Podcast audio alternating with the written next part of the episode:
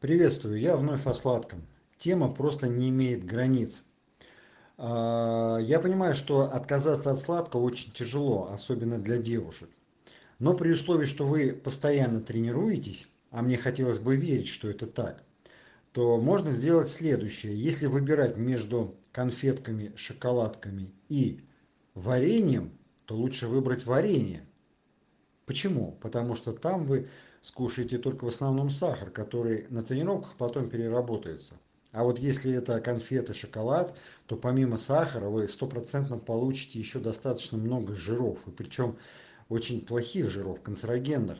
Так вот, в следующий раз, если вы ну, не можете с собой справиться, если у вас не возникает силы воли, то тогда, конечно, выбирайте лучше варенье.